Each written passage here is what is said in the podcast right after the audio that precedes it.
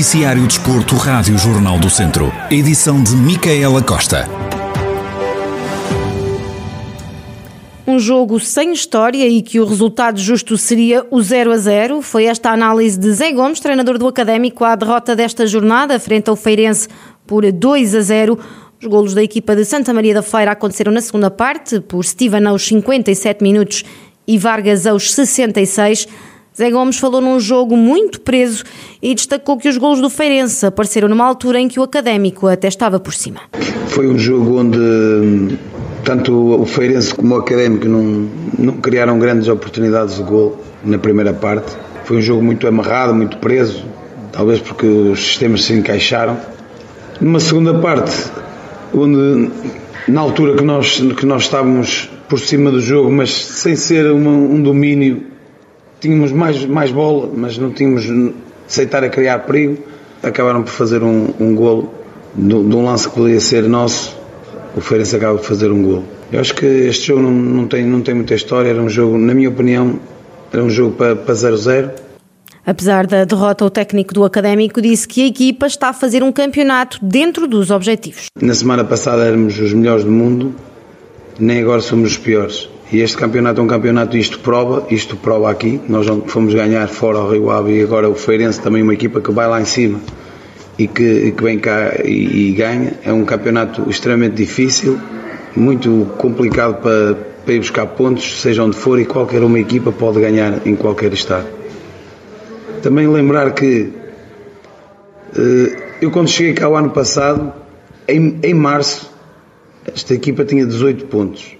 Nós este ano, à 11 jornada, temos 16. Por isso estamos a fazer um campeonato dentro das nossas expectativas Agora é levantar a cabeça, não adianta estarmos a, a chorar no, no, que já passou. Vem aí 15 dias de paragem, a trabalhar, olhar para a frente e prepararmos para o próximo jogo. Segue Gomes, treinador do Académico de Viseu, que perdeu com o Feirense. O encontro aconteceu no Estádio Municipal de Aveiro, casa emprestada do Académico, e onde estiveram uma centena de espectadores. O Académico ocupa atualmente o nono lugar da tabela classificativa com 16 pontos. No atletismo, Cristiano Pereira, atleta da Casa do Povo de Mortágua, é campeão do mundo e da Europa de meia maratona para pessoas com deficiências intelectuais.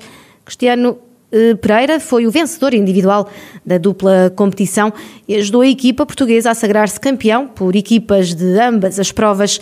O Campeonato do Mundo e da Europa foram disputados em simultâneo já que o Campeonato do Mundo de 2020 no Brasil tinha sido cancelado devido à pandemia. Cristiano Pereira, em representação de Portugal, ficou à frente da Itália e Espanha, que ocuparam os segundo e terceiros lugares no pódio em Ponta Delgada.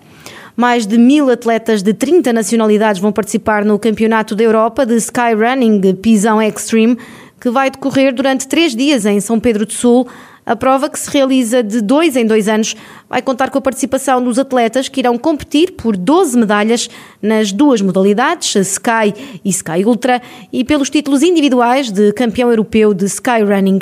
Esta é a primeira vez que Portugal recebe uma prova europeia da modalidade, como destacou na apresentação do evento Sérgio Tavares, da organização do Europeu de Skyrunning e a imagem de, de, uma região e acaba por ser a imagem de Portugal, porque é a primeira vez que Portugal recebe uma, uma prova de crise internacional na área do skyrunning, porque não é tradicional em Portugal, foi algo que, que implementámos há três anos e que temos tido algum sucesso.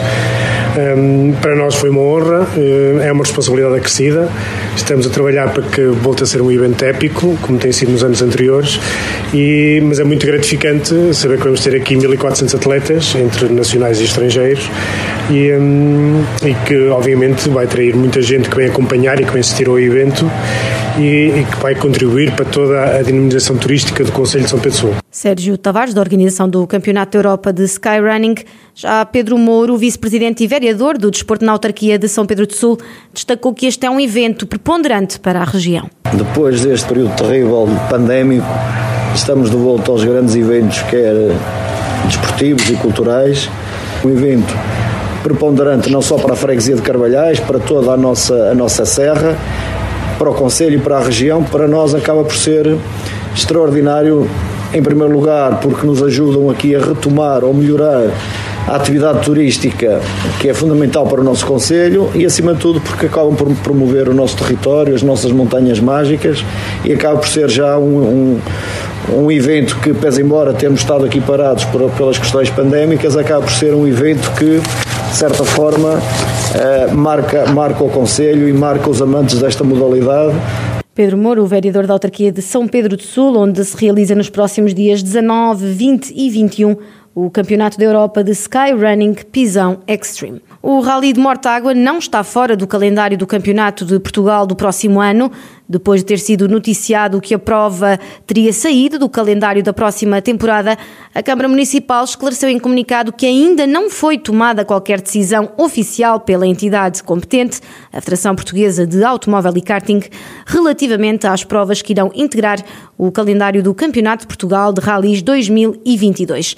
A autarquia disse ainda que irá desenvolver todas as diligências para que o Rally de Mortágua continue a integrar o Campeonato de Portugal de Rallys e a merecer a confiança que desde há 18 anos, de forma ininterrupta, com exceção do ano passado devido à pandemia, tem sido depositada pela entidade federativa.